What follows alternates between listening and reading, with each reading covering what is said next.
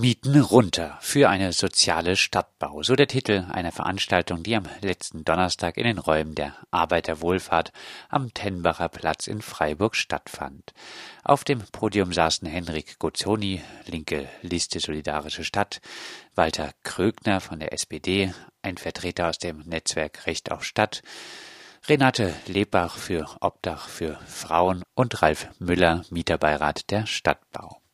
Henrik Gozzoni erklärte zunächst, was für ihn der Hauptpunkt der Kritik an der Stadtbau ist. Mutter aller Kritikpunkte, wenn man mal so sagen kann, ist der Beschluss des Gemeinderates und auch des Aufsichtsrats, Marktmieten zu erheben, das heißt die Mieten bis an die Grenzen des Erlaubten des Mietspiegels heranzuführen. Die Aussagen, dass die Mieten der FSB im Schnitt immer noch um knapp 1 Euro unter denen der Stadt liegen, sind vollkommener Unsinn. Sie sind nichtssagend.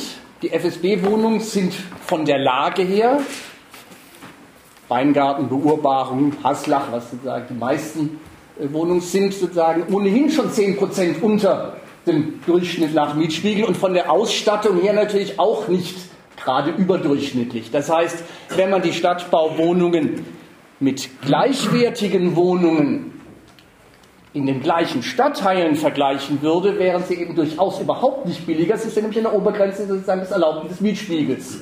Also eben durchaus nicht günstiger als andere in der Stadt. Auch der Redner von Recht auf Stadt dekonstruierte beliebte Baumythen. Wenn man viele neue Wohnungen baut, auch wenn sie hochpreisig sind, dann fällt auch was für die Armen dabei ab. Äh, der sogenannte Sticker-Effekt der immer wieder äh, betont und wiederholt wird, der empirisch nirgendwo nachweisbar ist äh, und einfach äh, auch nicht haltbar ist und einerseits aber auch menschenverachtend, weil im Moment brauchen Menschen, die wenig Einkommen haben, die ein mittleres Einkommen haben, Wohnungen und nicht äh, Leute, die viel Geld haben. Bauen für Reiche und möglichst viel Profit machen. Der Jahresabschluss der Freiburger Stadtbau für 2015 übrigens weist eine Eigenkapitalrendite von 7 in Worten 7% aus. Eine Rendite in dieser Höhe gibt es nicht einmal mehr für zypriotische Staatsanleihen, höchstens noch für Hochrisikoanlagen für Bergbau in Ecuador oder Myanmar oder so. Ähm, ich habe im Aufsichtsrat gesagt, ich finde es obszön. Ich finde es richtiggehend unanständig, äh, sagen, eine Eigenkapitalrendite eines kommunalen Unternehmens mit einem sozialen Auftrag von 7%. Und woher kommt das Geld, Ralf Müller vom Mieterbeirat? Und da ist es so, dass konstant äh, die Mieterinnen und Mieter über direkte und indirekte Leistungen äh, über 50 Millionen Euro, das sind in der Bilanz 2015 zwei Drittel äh, dessen, was an Geld reinkommt, ja, der Stadtbau zuführt, bevor irgendwelche Kosten weggehen, Personalkosten und so weiter. Wie wäre es mal, über was anderes als die Rendite zu reden? Was generell mir auffällt, ist, dass ähm, der Jahresbericht immer wieder als Erfolg gefeiert wird, wenn die Freiburger Stadtbau die Eigenkapitalquote erhöht, wenn sie höhere Gewinne ausweist.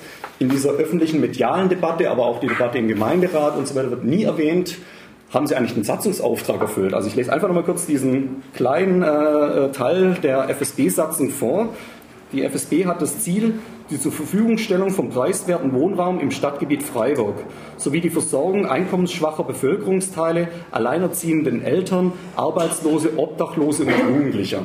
Das ist der Satzungsauftrag der Freiburger Stadtbau. Niemand misst den Erfolg der Freiburger Stadtbau an diesem Satzungsziel, sondern sie wird daran gemessen, haben sie Gewinn gemacht oder haben sie keinen Gewinn gemacht? Oder ist die Eigenkapitalquote erhöht oder nicht erhöht?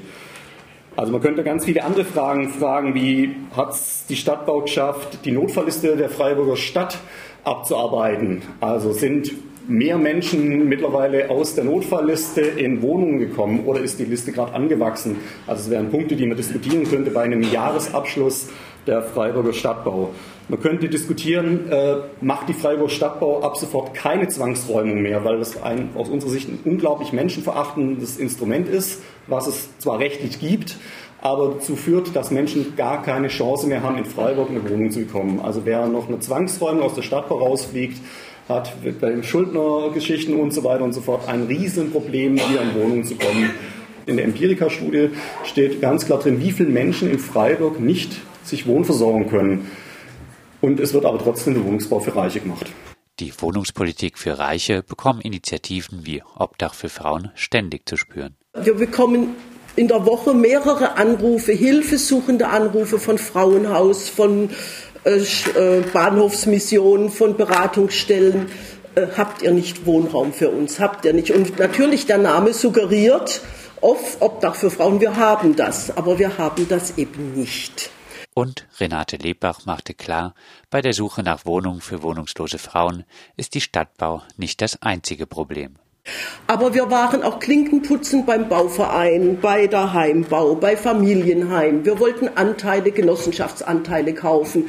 Und im Rahmen unserer Bürgschaften wären die gar kein Risiko eingegangen. Die verkaufen uns keine Anteile. Die wollen uns ganz einfach nicht haben. Die wollen eine bestimmte Schicht nicht haben. Als ein Problem, warum für viele Gruppen kein Wohnraum frei ist, machte Walter Krögner von der SPD aus, dass für StadtbaumieterInnen keine Anreize geschaffen werden, wenn eine Wohnung zu groß geworden ist, in eine kleinere zu ziehen. Das Problem, warum viele aus einer größeren Wohnung in eine kleinere nicht ziehen, ist nämlich das, dass sie sagen, warum soll ich in eine kleinere Wohnung ziehen, wenn ich nachher genauso viel Miete zahlen muss wie in der großen Wohnung? Es gibt große Befürchtungen, nicht nur bei der Stadtbau, auch bei Gemeinderatsfraktionen, auch bei Mieterorganisationen, die sagen, ja, wir wollen an das Thema nicht ran, dann fühlen die Leute sich rausgedrängt. Ich bin der Meinung, man muss es mal ganz offen angehen, wie viele Menschen das betrifft. Und meiner Meinung nach, oder wir haben das ja gemeinsam gestellt, den Antrag, müsste es so sein, wenn ich eine große Wohnung freimache, dann kriege ich eine kleine Wohnung, idealerweise im gleichen Quartier und zahle dann aber den gleichen Quadratmeter Mietpreis wie vorher in der großen Wohnung. Dann wäre es wirklich eine, eine Win-Win-Situation auch für die Stadtbau, die nämlich die große Wohnung dann ja wieder frisch vermieten kann. Ist ja nicht so, dass sie nichts dafür bekommt. Und weitere Probleme gibt es bei der Stadtbau nach Auffassung des Recht auf Stadtnetzwerks in Sachen Mitsprache. Vielleicht ja auch beim angesprochenen Umzugsmanagement. Stadtbau hat äh, in unserer äh, Wahrnehmung nach ein Demokratiedefizit. Also eigentlich müssen die Mieterinnen dort viel mehr sagen. Es muss nicht nur einen Beirat geben, der ähm, mit einer Stimme im Aufsichtsrat sitzt äh, und dort äh, leider auch relativ wenig zu tun hat. Es geht um was ganz Elementares, die Wohnung.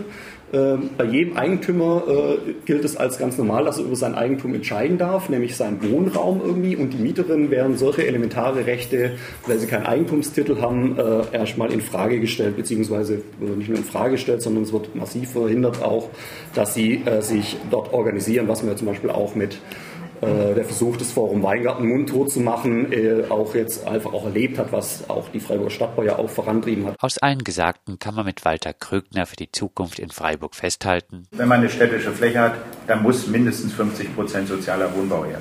Nur doof, dass die SPD auf Landesebene eine nicht ganz so gute Figur abgegeben hat, wenn es um bezahlbaren Wohnraum in Landesbesitz geht. Und ich kann nicht sagen, dass das alles nur an der Stadtbau liegt.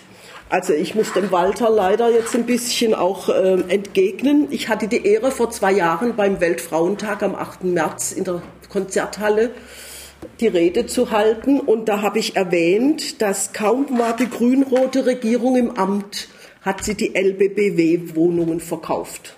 Also es war nicht irgendwer, es war diese Landesregierung und zwar sofort an die Patricia und die ist in der Zwischenzeit an die Ennington gegangen.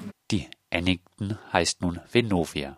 Und in Zukunft wird ja ganz bestimmt auch mit der SPD in Freiburg alles besser. Wenn wir also eine große, vernünftige Stadtbau haben wollen, dann gibt es ein, eine Stadt, die ich mir als Ziel gesetzt habe, das wir wahrscheinlich hier kaum erreichen werden. Aber man muss sich ja hohe Ziele setzen. Die Stadt Wien war bis vor 10, 15 Jahren der größte Wohnungseigentümer der Welt. 60, 70 Prozent des, des Wohnungsbestands in der Stadt Wien gehören der Stadtgemeinde Wien. Die haben aber schon vor über 100 Jahren damit angefangen. Und ich fände es gut, wenn wir hier in Freiburg damit anfangen würden, diese 100 Jahre jetzt auch mal endlich anfangen zu lassen. Komisch, dass die SPD gerade noch dem Grundstücksverkauf im Binzengrün 34 zugestimmt hat und somit die Umwandlung in Eigentum ermöglicht hat, wo die Stadtbau doch größter Wohnungseigentümer werden soll. Für die Zukunft kann es in Sachen Sozialbindung nur heißen, 25 äh, Jahre sind besser, aber auch das ist gerade mal eine Generation und sozusagen überhaupt nicht langfristig, nicht nachhaltig. Ähm, insofern Ähm, wir haben 2008 äh, von unserer Fraktion dann bereits Beschluss gefasst, Vergaben öffentlicher Grundstücke nur an Baugruppen, äh, Genossenschaften, Stadtbau und Mietshäuser-Syndikatsprojekte.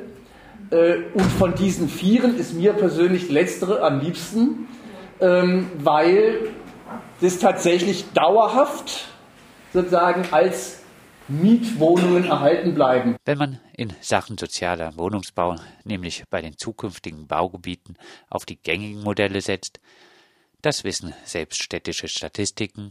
Da haben sie mal aufgezeigt, wie das in Rieselfeld lief. Dort war angedacht, 50 Prozent sozialer Wohnungsbau, aktuell vorhanden 5. Wohnungs- und Hauseigentum angedacht 20 bis 25 Prozent, aktuell vorhanden 75 Prozent.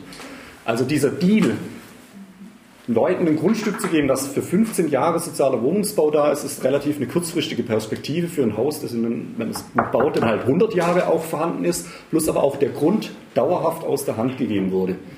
Also das heißt, es braucht eine Lösung, was eine dauerhafte soziale Bindung macht. Äh, all diese kurzfristige Subventionen, also sei es die Subjekt- oder auch die Objektförderung, zielt immer nur auf eine kurze Spanne. Also die haben immer so eine Spanne aktuell auf 15 Jahre im Kopf und führt aber dazu, also Bourbon ist das nächste äh, Beispiel, dort gab es ähnliche Debatten, was es äh, ursprünglich an Ideen gab, wie das bebaut werden kann.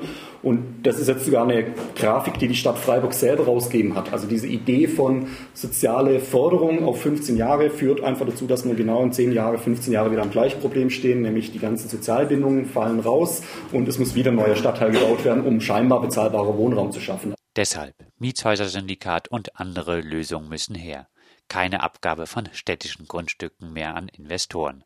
Wohnungsmarkt Nein, danke. Eine andere Wohnungspolitik ist möglich und dringend nötig.